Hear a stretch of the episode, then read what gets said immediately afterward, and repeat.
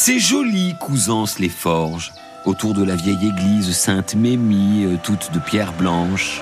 On est dans un joli coin de Meuse entre Saint-Dizier et Stainville, euh, pas loin de Commercy, le long de la Nationale 4. Dans cette commune qui compte 1326 habitants en cette année 1947, il y a pas mal de commerces, notamment la boulangerie B. Le gamin de la famille, Jean-Émile B, vient tout juste de rentrer du service militaire. Il a 21 ans, il est beau, les tempes hautes, les cheveux gominés en arrière, un profil grec, diront les journalistes. Un peu maigrichon peut-être, mais l'allure sportive et il est raide dingue. Amoureux comme on l'est à 20 ans, complètement, entièrement, définitivement. Celle qu'il aime s'appelle Marcel A. Elle est plus âgée que lui, brune, les cheveux bouclés, très élégante, une belle femme que Marcel A. D'ailleurs, je devrais dire Madame A, puisqu'elle est mariée. Mariée à une personnalité de la commune, celui qui compte au moins autant que le médecin, la preuve c'est qu'il est premier adjoint, le vétérinaire, Henri A. Voilà déjà quelques mois que ces deux-là, Jean-Émile et Marcel, sont tombés amoureux. Et leur amour, ils veulent le vivre au grand jour. Et ça n'est pas possible. Jamais Henri A ne voudra divorcer. Il est catholique pratiquant, on le voit tous les jours à la messe, et il y aurait le déshonneur d'un divorce. Même si c'est possible légalement depuis 1792, non, ça ne se fait pas. Il ne le fait d'ailleurs pas alors même qu'il sait depuis un moment que sa femme aime ailleurs. Lui qui ne la touche plus depuis la naissance de leur petit dernier, qui a sept mois et qui dort dans la chambre des parents, pas bien loin de la chambre d'enfants où dorment les deux autres enfants, les deux aînés pas loin d'ailleurs de la ferme familiale qui a vu grandir Marcel, une fille du pays, qui a fait un beau mariage en épousant cette force de la nature qu'est André. Mais un beau mariage, ça n'est pas toujours un mariage d'amour. Et l'amour, elle l'a rencontré plus tard, en ce jeune homme de 21 ans qui est prêt à tout pour elle. Et comme il n'y a pas de divorce possible, il n'y a plus qu'une solution. Se débarrasser du mari gênant. C'est ce qu'ont fait les deux amants cette nuit chaude de la fin août 1947. Ce jour-là, de retour d'un concert, l'homme apprécie la grande musique, Henri A s'est couché près de sa femme. Le berceau du gamin pas bien loin et il s'est endormi. À une heure du matin, Marcel est descendu dans la cuisine et elle a ouvert la porte à son amant. Jean-Émile B est arrivé avec une lampe électrique et il est monté avec Marcel dans la chambre. Quand il est arrivé, bien décidé à tuer le vétérinaire, Henri A s'est réveillé. Allez savoir pourquoi. Il ne le dira jamais. Hein puisque un instant plus tard, Émile B se lance sur le lit et, frappe le vétérinaire avec sa grosse torche électrique. Il parvient à l'assommer, le sang gicle, le matelas d'ailleurs est, taché de sang et, et dans les vapes, le vétérinaire sent l'étau glacé se resserrer autour de son cou. Émile B y met toutes ses forces, il serre les mains autant qu'il peut et c'est au prix d'un immense effort physique qu'il parvient à ce qu'il voulait depuis le début. Il étrangle Henri L'homme est mort.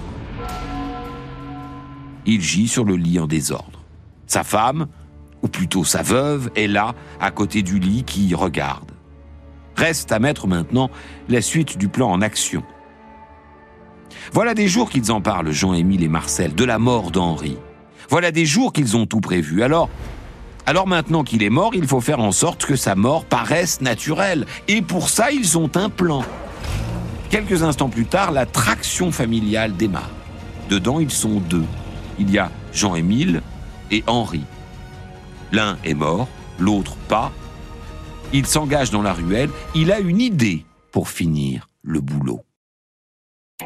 Que de stress Il a fallu tuer Henri, le mari de sa maîtresse, et il a fallu aussi apprendre à conduire une traction en quelques instants seulement. Cette nuit d'août 1947 n'en finit pas pour Jean-Émile B.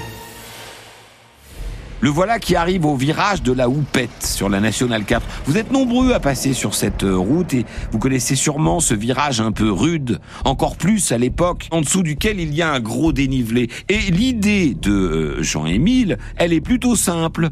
Installer le corps mort de Henri A au volant, enclencher une vitesse et pousser la voiture vers le précipice.